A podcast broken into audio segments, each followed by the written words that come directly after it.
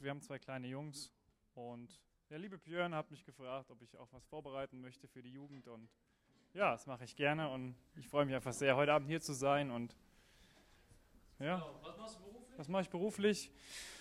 Ja, TÜV-Prüfer trifft vielleicht am besten. Ich prüfe so ein paar Autos, gucke, ob die noch alle fahrbereit sind oder nicht. Oder wenn mal eins kaputt ist, gucke ich, wie teuer der Schaden ist. Genau, Alles sowas. Genau. Schön, dass du da bist. Ich bete noch für dich und dann Danke kannst du sehr. direkt durchstarten. Herr Jesus Christus, hab du Dank, dass Simon sich die Zeit nimmt, ähm, zu uns zu sprechen. Und ich möchte beten, dass du durch ihn sprichst. Schenk du ihm die richtigen Worte und uns den richtigen Verstand, das aufzunehmen. Und danke, dass wir die Bibel haben und darin lesen können. Amen. Amen.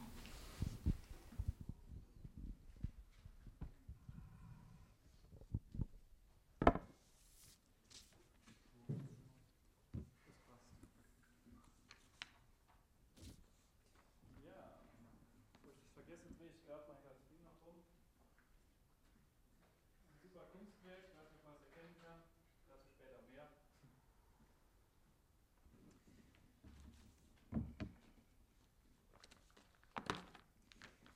Ja, vielen Dank, Björn. Wie gesagt, ich freue mich echt heute Abend hier zu sein bei euch und vielleicht werde ich das erstmal los, als ich vor zwei Wochen hier war. Ähm, ja, war ich echt geflasht, wie viele ihr seid und was hier los ist und fand ich echt cool zu sehen, wie viel ja, geistliche Aktivität einfach hier am Ort ist in der Jugend. Und ja, echt cool. Hat mich echt beeindruckt. Fand ich super. Ist lange her, dass ich in der Jugend war oder in der Jugend was gesagt habe und umso mehr freue ich mich heute Abend hier drauf. Ja, wir sind im Lukas-Evangelium. Der gute Tom hat vor zwei Wochen ja schon mal angefangen, das Ganze dieses Jahr zu eröffnen.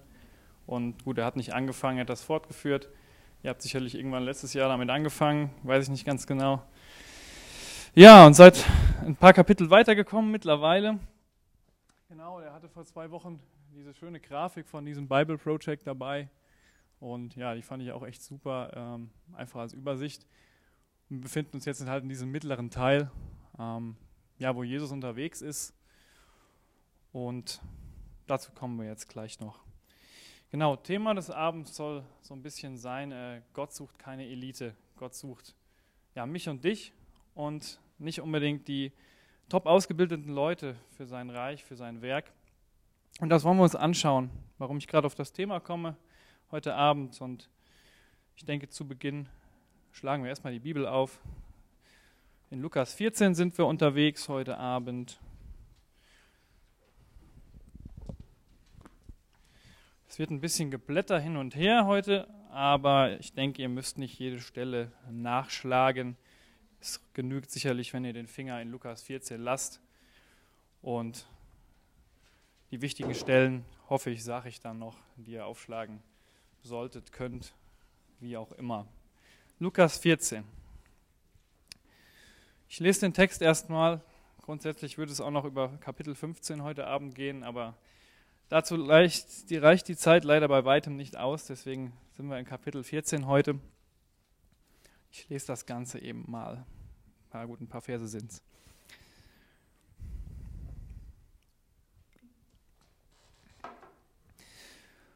Und es begab sich, als er, das ist Jesus, am Sabbat in das Haus eines Obersten der Pharisäer ging, um zu speisen, da beobachteten sie ihn.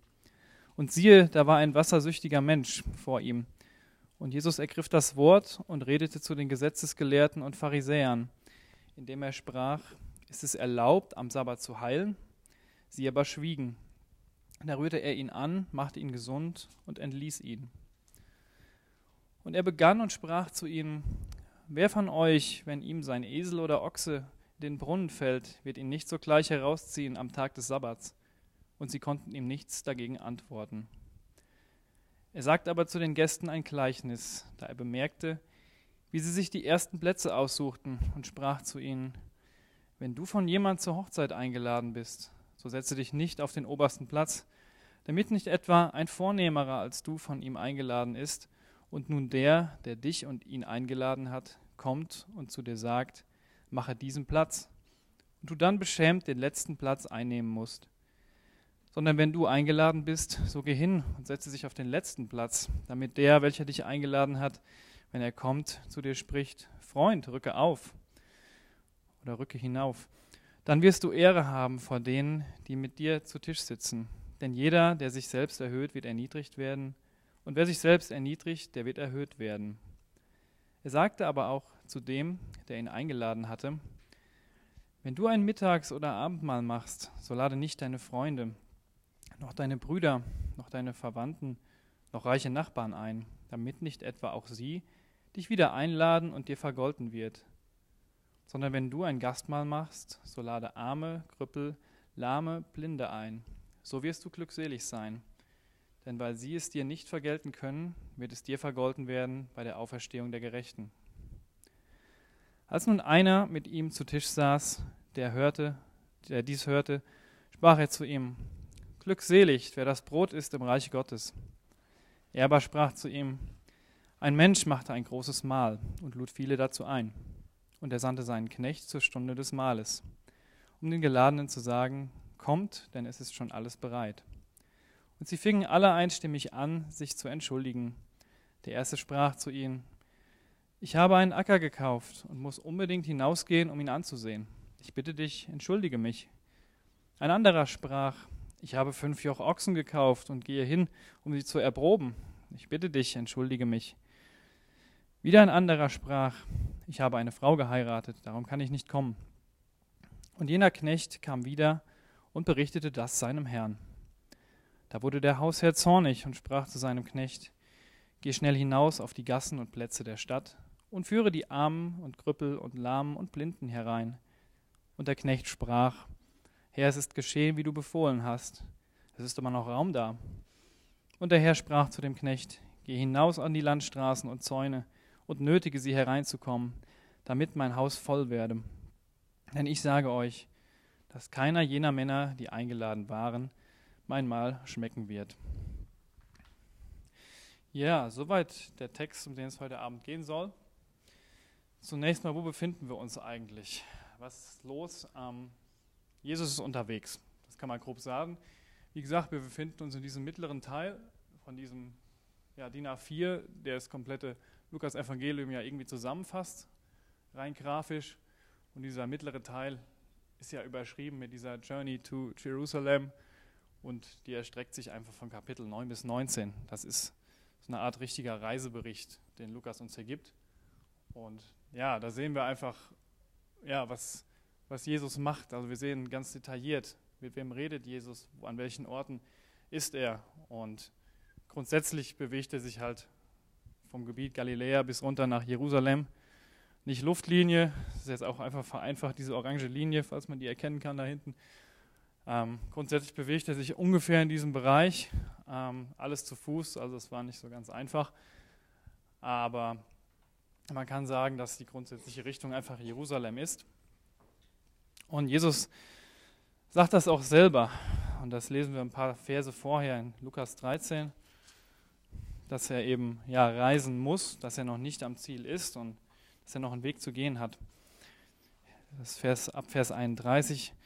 Zu dieser Stunde kamen einige Pharisäer und sprachen zu ihm: Mach dich auf und geh weg von hier, denn Herodes will dich töten. Und er sprach zu ihnen: Geht hin und sagt diesem Fuchs, siehe, ich treibe Dämonen aus und mache gesund. Heute und morgen und am dritten Tage werde ich vollendet. Doch muss ich heute und morgen und am Tag danach wandern. Denn es geht nicht an, dass ein Prophet umkomme außerhalb von Jerusalem.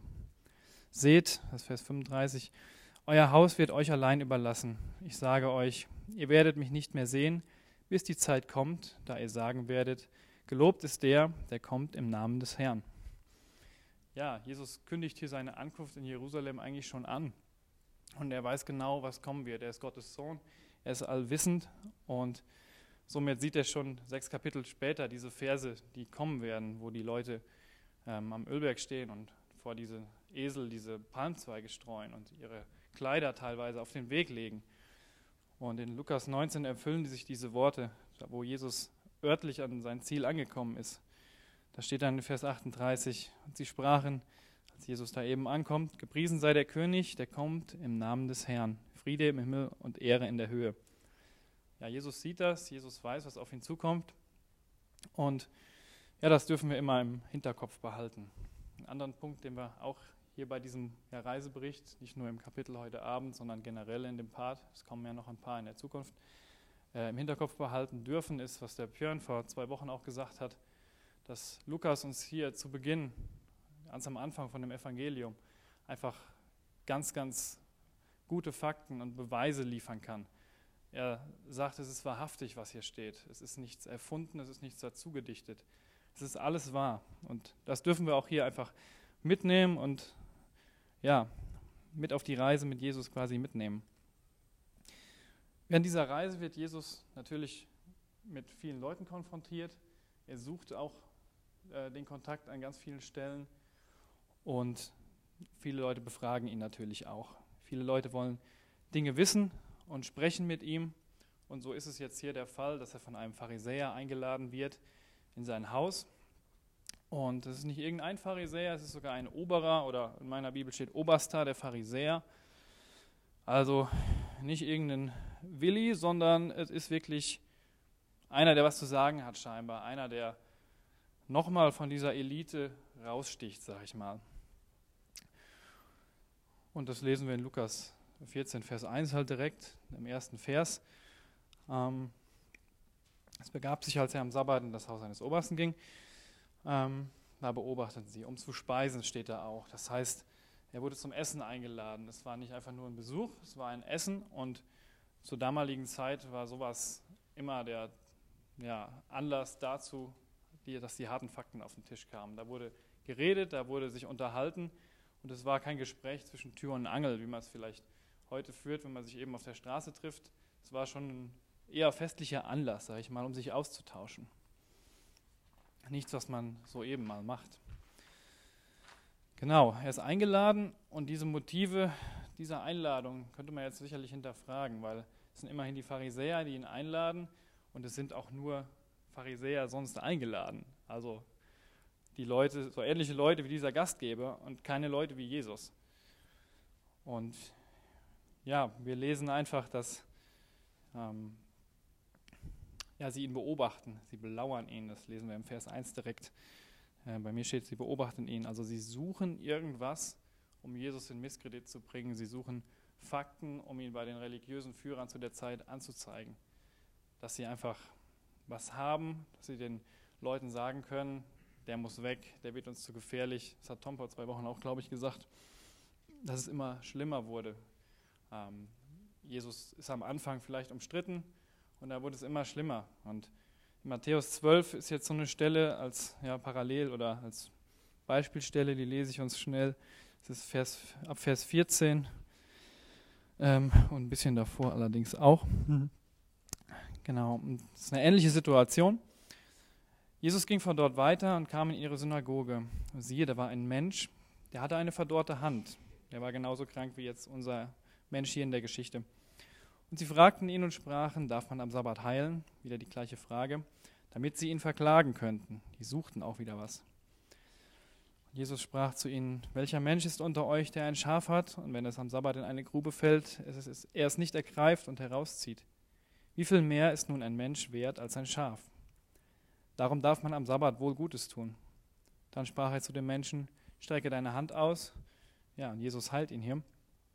Da gingen die Pharisäer hinaus und hielten Rat gegen ihn, wie sie ihn umbringen könnten. Also das ist hier schon echt eine Verschärfung der Lage. Und das müssen wir uns auch immer überlegen, ne, dass Jesus hier kein Blatt vor den Mund nimmt. Auch in den nächsten Ereignissen, die wir gleich lesen, ähm, in dem Gespräch, was sich ergibt, dem Gleichnis, was Jesus uns sagt. Ähm, Jesus ja, traut sich quasi was. Das, da, gehörte, da gehörte schon was zu. Er weiß sehr wohl, was auf ihn zukommt, aber er weiß auch, wie mächtig diese Leute sind, mit denen er da zu tun hat. Ja, die Motive dieser Einladung waren also schlecht. Ähm, das darf uns auch nicht verwundern, weil es sind ja, wie gesagt, nur diese angesehenen Top-Leute da eingeladen, die Pharisäer und Schriftgelehrten. Dieser Oberster gehörte da mit dazu und war quasi nochmal der Chef davon. Man sieht das Ganze aber auch im Verhalten dieser Leute in Vers 7. Kapitel 14. Er sagte aber zu den Gästen ein Gleichnis, das ist ja Jesus, da er bemerkte, wie sich sie die ersten Plätze aussuchten. Das heißt, es war ein leerer Raum, alle Leute kamen rein und es hatte mal damals so eine Art Festtafel, wenn man sich das hier vorstellt, ich habe es jetzt nicht mehr gemalt, dass die Tafel ist von oben, saß hier vielleicht der Gastgeber vor Kopf und hier waren die ganzen Stühle an der Seite verteilt. Und jetzt waren natürlich die Leute und haben die ersten Plätze gesucht.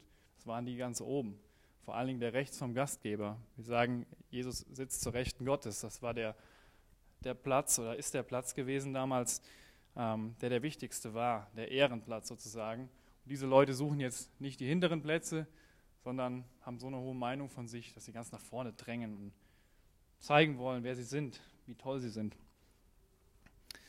Und dieses Verhalten spricht eine ganz klare Sprache, wie die Pharisäer ticken, wie die drauf sind. Und dazu haben wir in Lukas 18 ganz, ganz schöne Geschichte oder ein schönes Gleichnis, wie diese Pharisäer, aus welchem Holz die so geschnitzt sind. Das können wir gerade mal kurz aufschlagen.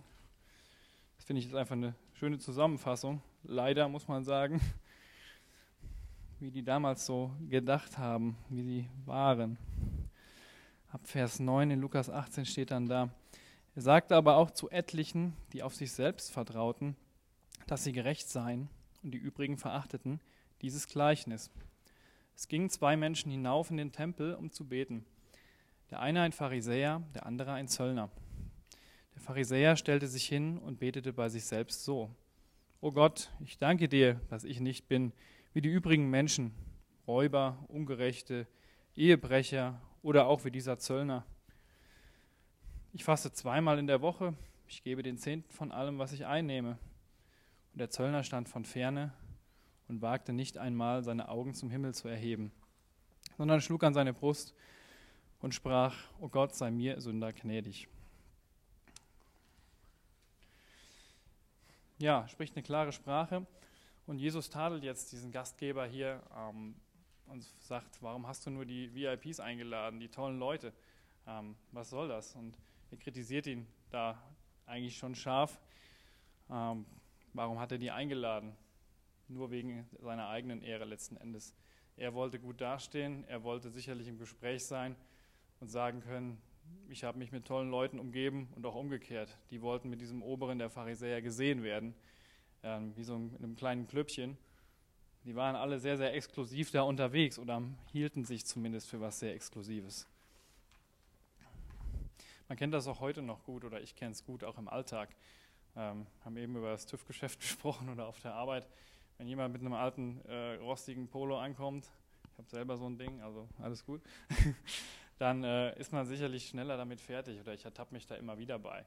Ähm, dass man eben sagt, so das und das musst du machen, guten Tag und guten Weg. Kommt jetzt einer frisch aus dem Porsche-Zentrum mit dem frisch polierten neuen Porsche, redet mal vielleicht länger mit dem oder fragt ihn mal, wie schnell ist er denn? Warum macht man das? Damit man hinterher bei den Kollegen vielleicht besser dasteht. Die fragen vielleicht auch, oh, was hast du da für ein Auto? Ja, und da ertappe ich mich immer wieder bei, muss ich echt gestehen. In der Schule, in der Gemeinde, es ist eigentlich überall so. Man umgibt sich lieber mit den Leuten, die vielleicht vermeintlich größeres Ansehen haben, die tollere Rhetorik haben, die ja, irgendwelche tollen Sachen machen. Und ich glaube, gerade im gemeindlichen Kontext ist das echt ganz, ganz gefährlich. Ähm, ich kenne das auch von mir, ich habe es auch bei anderen Leuten schon gesehen.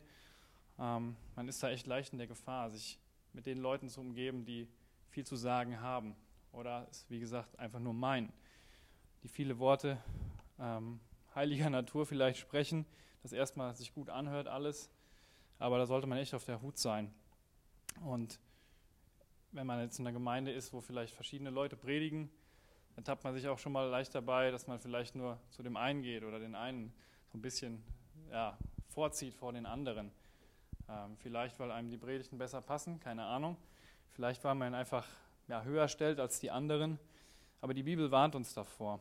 Und in der Offenbarung 22 lesen wir da ein Beispiel zu, ähm, wo auch ein ja, letzten Endes Werkzeug Gottes ähm, benannt wird. Das ist in diesem Fall ein Engel, aber vor Gott ist das nichts anderes als jeder Prediger auch oder jeder, der einen Dienst in der Gemeinde bekleidet. Johannes bekommt da eine Offenbarung von diesem Engel und ist total geflasht davon, was er alles gesehen hat und ist total beeindruckt davon. Vielleicht, wie es uns auch manchmal geht, wenn irgendein äh, toller Prediger aus sonst wo kommt und ähm, zwei Stunden ja, super Sachen sagt, dann ähm, sagt uns die Bibel ganz Klares dazu.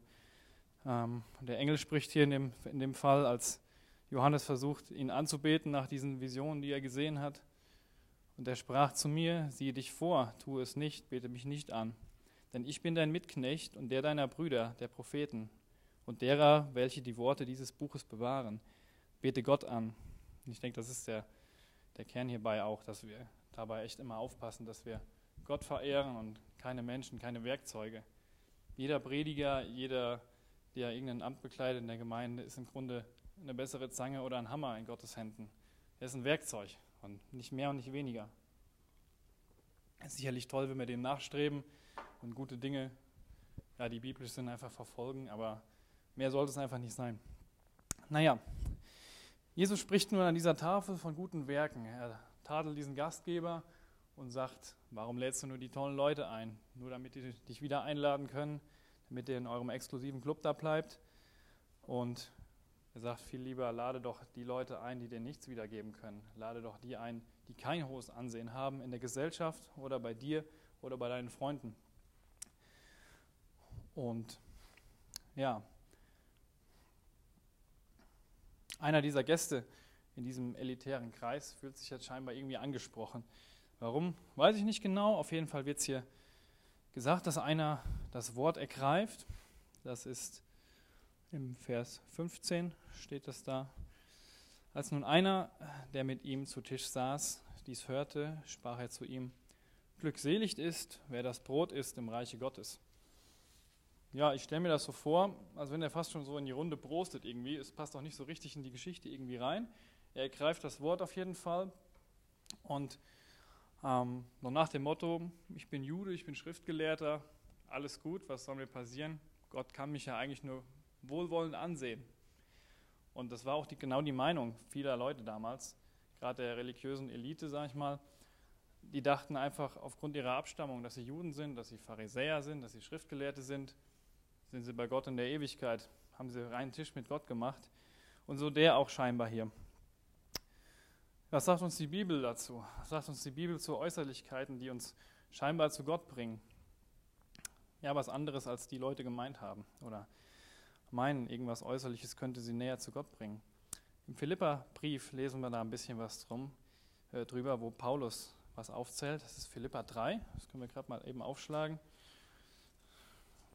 Paulus Verse sind nie so einfach.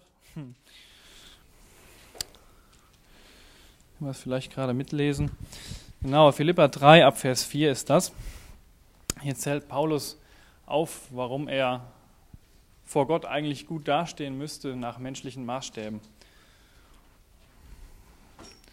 Obwohl auch ich, auf mein, obwohl auch ich mein Vertrauen auf Fleisch setzen könnte, also auf Äußerlichkeiten, sagt Paulus hier. Wenn ein anderer meint, er könne auf Fleisch vertrauen, ich kann es viel mehr.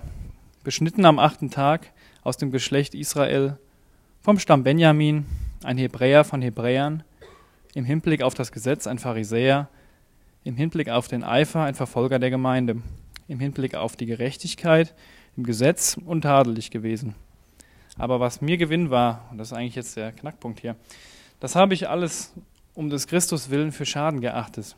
All diese Äußerlichkeiten. Ja, wahrlich, ich habe alles für Schaden gegenüber der alles übertreffenden Erkenntnis Christi Jesu, Christi Jesu, meines Herrn, um dessen Willen ich alles eingebüßt habe. Und ich achte es für Dreck, damit ich Christus gewinne. Also Paulus weiß genau, was er ist, wer er ist. Und er weiß auch, dass er nach menschlichen Maßstäben echt was zu sagen hätte. Aber er sagt, hey Leute, es bringt gar nichts, es zählt nichts. Vor Gott ist das Dreck, es ist noch nicht mal erwähnenswert. Und daraufhin startet Jesus jetzt dieses Gleichnis vom Gastmahl oder Abendmahl. Ah, ich weiß nicht, wie es bei euch überschrieben ist. Jedenfalls geht es da auch um eine ja, Festmahl, um ein großes Festessen in Lukas 14 ab Vers 16.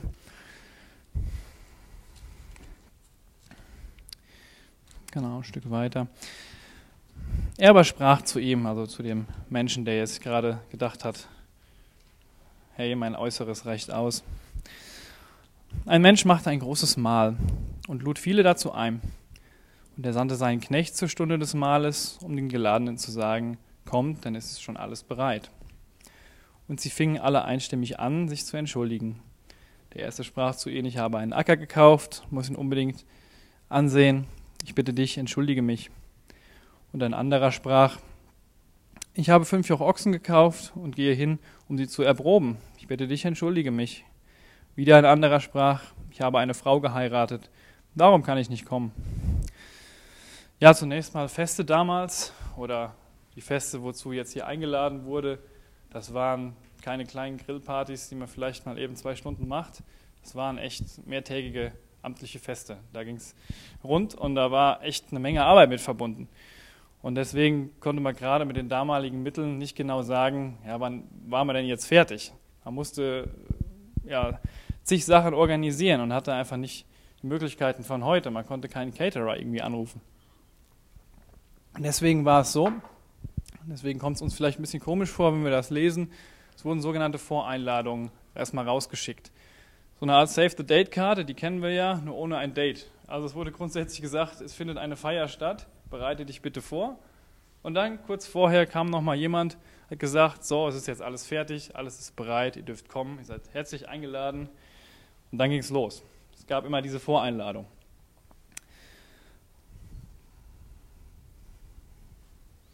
Genau. Diese Voreinladungen, die herausgegangen sind, sind natürlich ein Bild, weil wir reden ja hier von einem Gleichnis. Und das sind Einladungen zunächst mal an die religiösen Führer aus der Zeit Jesu.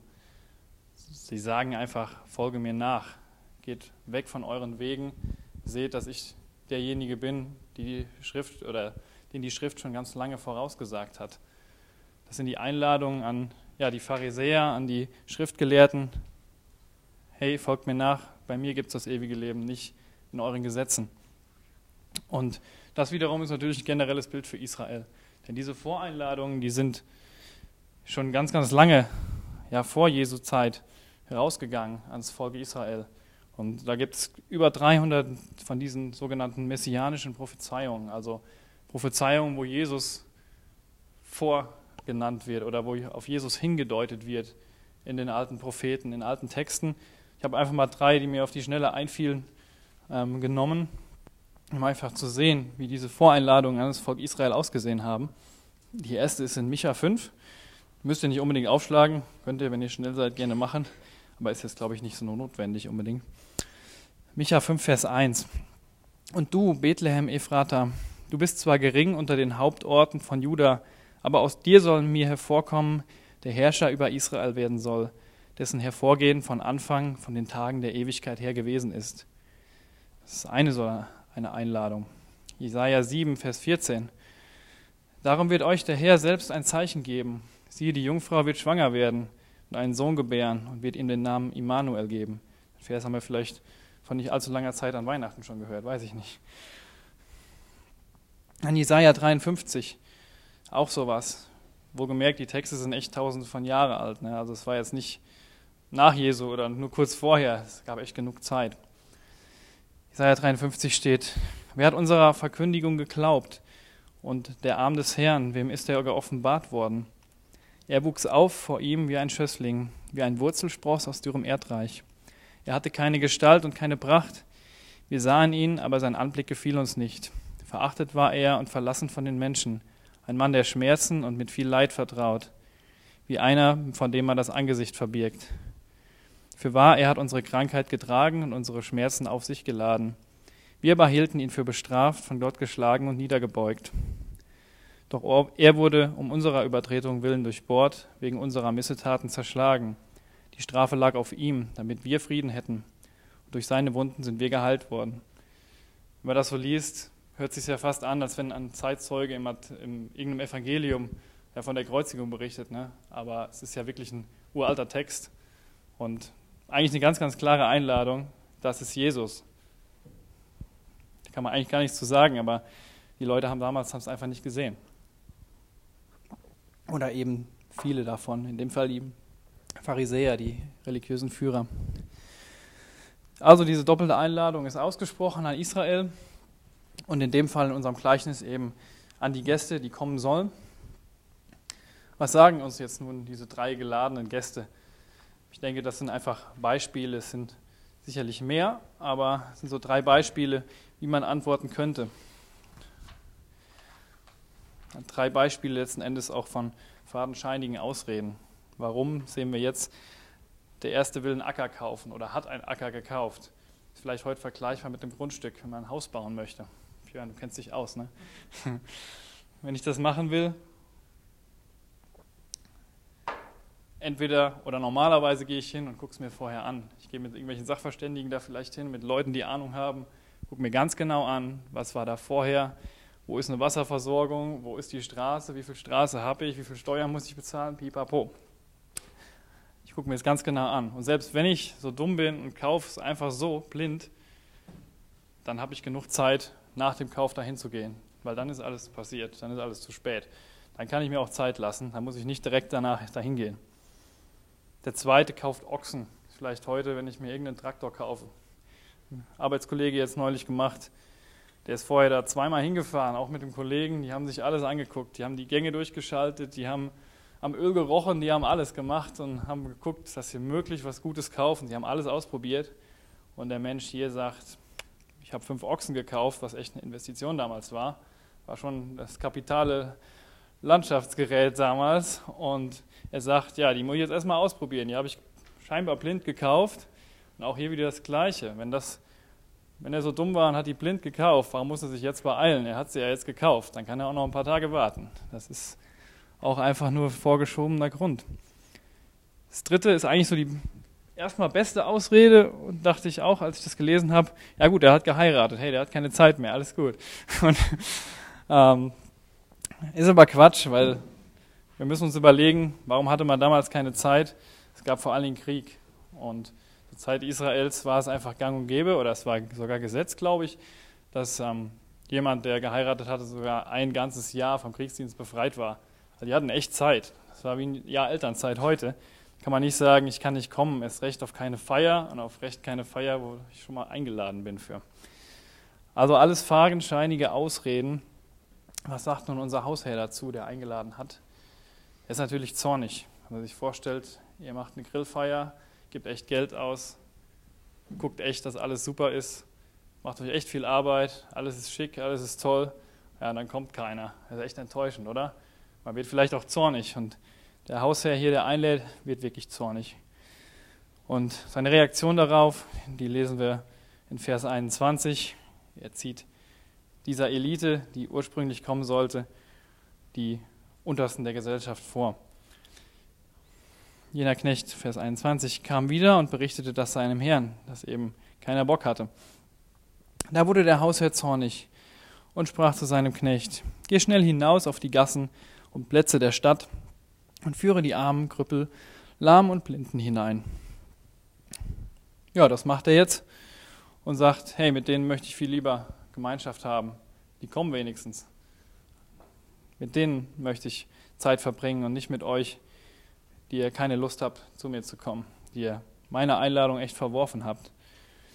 Und jetzt geht der Hausherr noch einen Schritt weiter. Er sagt, hey, ich habe immer noch Platz. Ihr sollt alle kommen. Ihr habt, ihr habt echt äh, noch Platz hier. Setzt euch hin, wir haben noch Stühle frei. Der ganze Flipchart unten, die Stühle sind noch leer an diesem langen Tisch. Und er geht einfach so weit, dass er sich quasi oben in Wilnsdorf an diesen Park-and-Ride-Parkplatz stellt und einfach aufs nächste ausländische Kennzeichen wartet und die Holländer da anhält und sagt, hey, kommt auch noch auf meine Grillparty. Kommt alle, ich lade euch alle ein. Ich ziehe euch alle vor. Und was machen die Leute? Ja, die kommen und freuen sich. Im Gegensatz zu den vorher Eingeladenen. Was bedeutet das nun für uns ganz persönlich? Das ist ein Gleichnis hier also muss es uns irgendwas sagen können. Jesus sagt das seinen Jüngern und er redet zu seinen Jüngern auch echt ähm, ja, in vielen Gleichnissen. Das sagt er jetzt nicht direkt seinen Jüngern, aber andere Gleichnisse auch. Und deswegen gilt es auch für uns. Was hat es uns heute zu sagen? Deswegen habe ich uns drei Punkte mitgebracht heute Abend. Wir sind ja im Siegerland. Ich habe mir sagen lassen, das ist so der Klassiker, dass man drei Punkte in der Predigt hat. Deswegen habe ich das auch mal gemacht. Ich kann mir drei Punkte irgendwie immer besser merken als eine andere Anzahl, keine Ahnung. Das ist irgendwie seit jeher so. genau, Punkt 1 liegt vielleicht auf der Hand. Sei nicht so wie die Pharisäer. Wir sollen uns nicht einbilden, dass wir irgendwas vor Gott sind, dass wir irgendwas vor Gott bringen können, was ihn in irgendeiner Form beeindrucken könnte.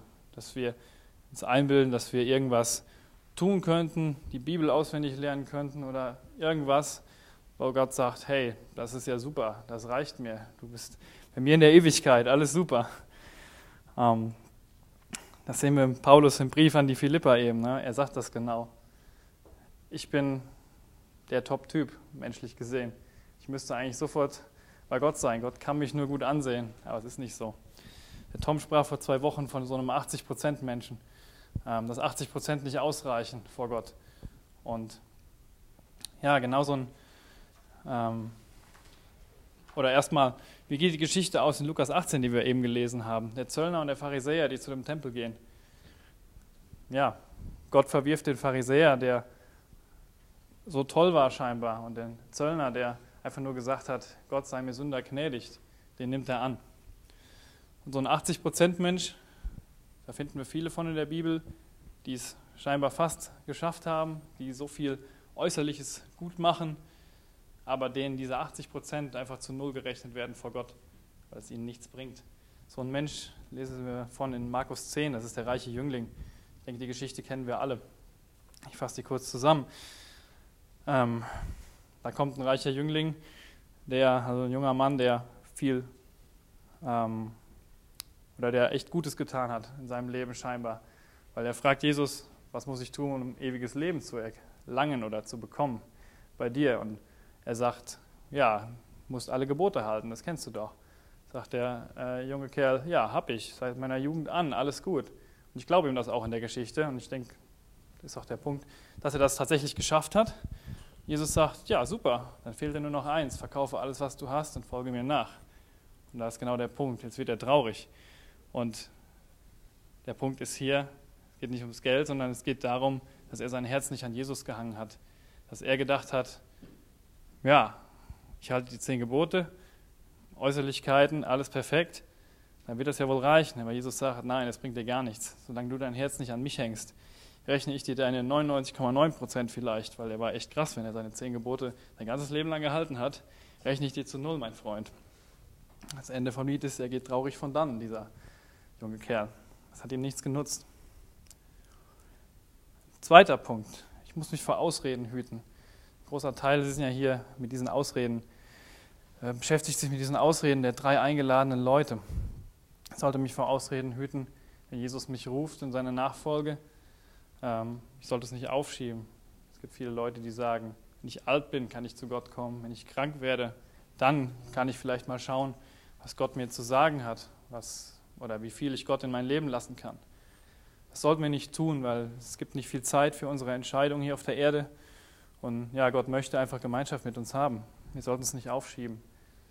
Aber auch wenn ich schon errettet bin, wenn ich bei Gott bin, ähm, gibt es immer wieder Situationen, ähm, die kenne ich auch sehr gut, wo ich als Kind Gottes Ausreden suche.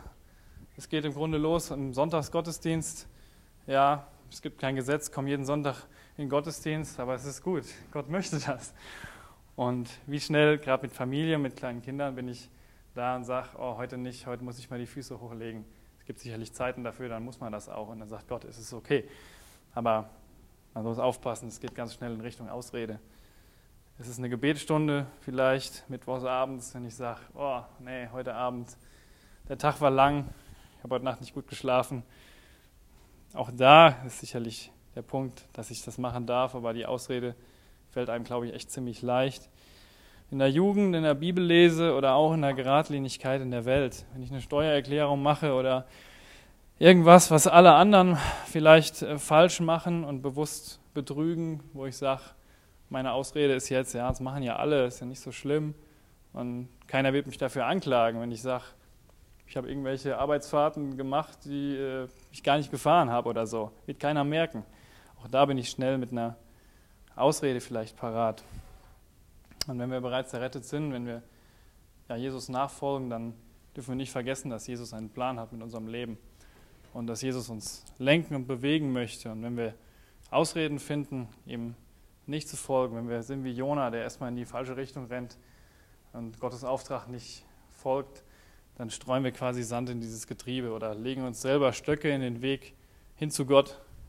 Wir schaden uns im Grunde nur selbst. Vor Jahren hat mal irgendeiner, ich weiß nicht mehr wer es war leider, aber äh, hat echt ein cooles Beispiel genannt.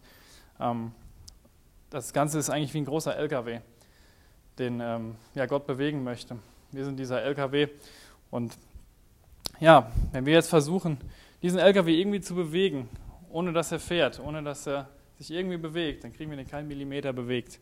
Wir können am Lenkrad reißen, wir können an den Dingen schieben, wie wir wollen, wir können auch noch einen Gabelstapel holen, das Ding wird sich nicht bewegen. Aber wenn wir auf das Ding aufspringen, wenn wir Gott erlauben, dass dieses Ding sich bewegt, dass wir uns in unserem Glaubensleben langsam in Bewegung setzen, dann können wir das Ding mit einem kleinen Finger schön nach links und rechts bewegen. Oder Gott kann das dann machen. Dann können wir diesen 40-Tonner ganz locker zwei Meter nach rechts, zwei Meter nach links bewegen, nur weil er sich ganz, ganz bisschen bewegt. Und je schneller er sich bewegt, desto besser geht das Ganze. Fand ich ein ganz schönes Bild eigentlich dafür. Es kostet sicher Mut und Überwindung, das zu tun, diesen Schritt zu gehen. Aber Gott schenkt uns dieses Wollen und Vollbringen. Das steht auch im Philipperbrief, Kapitel 2. Ja, ein dritter Punkt. Gott lädt dich und mich ganz exklusiv zu seinem Hochzeitsmahl ein. Wenn wir uns das überlegen, was, was hier wirklich steht, dann ist das echt überwältigend. Und in meiner Vorbereitung kam mir das auch ganz neu nochmal, was Gott hier wirklich ausspricht, was Gott hier sagt. Ähm, wir sind nicht nur zum Sektempfang eingeladen sogar, wir sind zur richtigen Hauptfeier abends eingeladen. Gott sagt nicht, hier ist meine Feier, meine Hochzeitsfeier mit der Gemeinde, mit meiner Braut sozusagen. Und sagt, ja, du kannst mal hinten durch das Fenster so eine kleine Stelle freireiben und mal durchgucken. Ja, das war jetzt lang genug, jetzt kannst du wieder gehen. Wäre ja eigentlich schon cool genug, ne? Aber Gott sagt, hey, du darfst durch die Haupttür reinkommen und du darfst mit mir die ganze Feier verbringen. Und alles wird super sein. Ja, wir sind die an diesen Hecken und Zäunen, wir sind diese ja, ausländischen Autos quasi, die ursprünglich gar nichts zu suchen hatten auf dieser Feier. Und Gott sagt, hey, ich wollte mit euch Heiden, so nennt es die Bibel, ähm, Gemeinschaft haben und nicht mit dieser Elite, nicht mit den Leuten, die meinen, sie hätten alles schon längst erreicht und sich selber auf die Schulter klopfen. Es gibt eine Art Parallelstelle in Matthäus 22. Es ist nicht wirklich eine Parallelstelle, weil das Gleichnis, was da steht, sagt so ein ganz bisschen was anderes. Aber ähm, einen Punkt möchte ich daraus noch gerne hervorheben. Das können wir gerade auch noch lesen, weil das beschreibt diese, dieses königliche Hochzeitsmahl einfach nochmal sehr schön, was da passiert, was Gott uns anbietet und wozu Gott uns einlädt. Das ist das Gleichnis vom königlichen Hochzeitsmahl in Matthäus 22, ab Vers 1 direkt. Da begann Jesus und redete wieder in Gleichnissen zu ihnen und sprach, das Reich der Himmel gleicht einem König, der für seinen Sohn das Hochzeitfest veranstaltete. Man merkt, das ist eine ähnliche Thematik hier, fast gleich. Und er sandte seine Knechte aus, um die Geladenen zur Hochzeit zu rufen, aber sie wollten nicht kommen. Da sandte er nochmals andere Knechte aus und sprach, sagt den Geladenen, siehe, meine Mahlzeit habe ich bereitet, meine Ochsen und das Mastvieh sind geschlachtet, und alles ist bereit, kommt zur Hochzeit. Sie aber achteten nicht darauf, sondern gingen hin, der eine auf seinen Acker, kommt uns bekannt vor, der andere zu seinem Gewerbe. Die übrigen aber ergriffen seine Knechte, misshandelten und töteten sie sogar. Also sie sind hier noch, noch schlimmer als nur Ausreden, die werden sogar aktiv dagegen. Als der König das hörte, wurde er zornig sandte seine Heere aus und brachte diese Mörder um und zündete die Stadt an. Dann sprach er zu seinen Knechten, die Hochzeit ist zwar bereit, aber die Geladenen waren nicht würdig. Darum geht hin an die Kreuzungen der Straßen und ladet zur Hochzeit ein, so viele ihr findet. Und jene Knechte gingen hinaus auf die Straßen und brachten alle zusammen, so viele sie fanden, böse und gute, und der Hochzeitssaal, Hochzeitssaal wurde voll von Gästen. Als aber der König hineinging, um sich die Gäste anzusehen, sah er dort einen Menschen, der kein hochzeitliches Gewand anhatte und so weiter. Das Gleichnis geht jetzt auf einen anderen Punkt ein, aber was, ich mir, was mir hier aufgefallen ist, der Mensch, der eingeladen wurde von draußen, von den Hecken und Zäunen, der eigentlich gar nicht damit gerechnet hat, so ein bisschen, der zwischen Tür und Angel eingeladen worden ist, hat hier ein Hochzeitsgewand oder ein königliches Gewand an. Das heißt, Gott sagt hier nicht nur, ähm, komm zu meiner Feier in deiner Engelbert Strauß Hose, die du vielleicht gerade noch anhast, sondern der, der sagt wirklich, hey, geh in meinen super königlichen, begehbaren Kleiderschrank und such dir aus, was du brauchst. Such dir deinen nagelneuen Bossanzug aus, alles, was du willst. Du siehst sogar noch richtig gut aus auf meiner Feier. So weit geht Gott und kleidet uns in neue Festtagskleider dabei ein. Ja, warum kann dieser Hausherr überhaupt uns einladen? Warum, ähm, wo ist die Legitimation? Kann, warum kann er uns einladen, ihm zu folgen oder unsere Talente für ihn zu benutzen? Wie funktioniert das? Wo nimmt er das Recht dazu her im Grunde?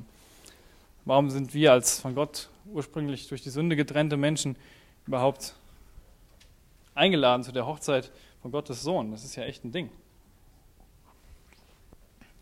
Ja, diese Einladung, die wurde am Kreuz von Golgatha möglich. Bei Beendigung dieser Reise von Galiläa nach Jerusalem. Deswegen steht da unten noch das Kreuz unter Jerusalem. Da ist das passiert. Da hat Jesus unsere Sünden aufs Kreuz genommen und ist für mich und dich gestorben und hat uns ja, einfach versöhnt mit Gott, hat unsere Sünden mitgenommen und unser altes Leben hat alles weggewaschen. Und das Problem der Sünde ist gelöst worden an diesem Punkt und deswegen kann er uns einladen. Ja, wir standen in dieser Volksmenge, die letzten Endes gesagt hat, hey, wir wollen Jesus nicht, wir wollen unser Ding weitermachen. Aber Jesus ging an dieses Kreuz und hat gesagt, Vater, vergib ihnen, denn sie wissen nicht, was sie tun. So eine Liebe hat er für uns gehabt. So eine Liebe hat der Vater, dass er Jesus ans Kreuz sandte für uns. Ja, Jesus geht von Galiläa nach Jerusalem und diese drei Punkte wollen wir uns heute Abend mitnehmen, möglichst, dass wir die nicht vergessen. Punkt 1, wir sollen nicht sein wie die Pharisäer, wir sollen nicht meinen, dass wir uns irgendwas selbst schaffen können, was uns vor Gott irgendwie besser darstellt, dasteht. Da müssen wir uns verhüten, dass wirklich nur Jesus allein uns vor Gott gut dastehen lässt. Wir sollten keine Ausreden, Punkt 2, finden. Entweder wenn Gott uns in seine Nachfolge ruft oder wenn wir errettet sind, wenn Gott uns äh, sagt, mach doch das und das, ich möchte diesen LKW in Bewegung setzen, dann sollten wir auch da uns, oder sollten wir überprüfen, haben wir Ausreden in unserem Leben, die uns ja, davon abhalten, diesen LKW in Bewegung zu setzen, dass Gott uns lenken kann. Und Punkt 3, Gott lädt dich und mich exklusiv zu seinem Hochzeitsmahl ein. Und ja, Gott hat uns so sehr geliebt, dass er seinen Sohn einfach gab für uns. Und das sind die drei Punkte und ich bete noch ganz kurz. Ja, Vater, ich danke dir, dass du uns so sehr liebst und Danke, Jesus, dass du auf dieses, ja, an dieses Kreuz gegangen bist, dass du ja, uns der geistlichen Elite vorziehst, Herr, dass du mit uns Gemeinschaft haben möchtest, die wir ja, eigentlich unwürdig sind, Herr. Danke, dass du uns neue Festkleider anziehst, dass du uns ja, unsere Sünde wegwäschst und ja, dass wir wissen dürfen, dass ja, wir bei dir sind, Herr, wenn wir dir nachfolgen, wenn wir ja, erkennen, dass wir nichts tun können, dass wir als 80 Prozent Menschen nicht ausreichen. Ja, ich danke dir für den Abend und ich bitte dich, Herr, segne ihn auch weiterhin. Amen.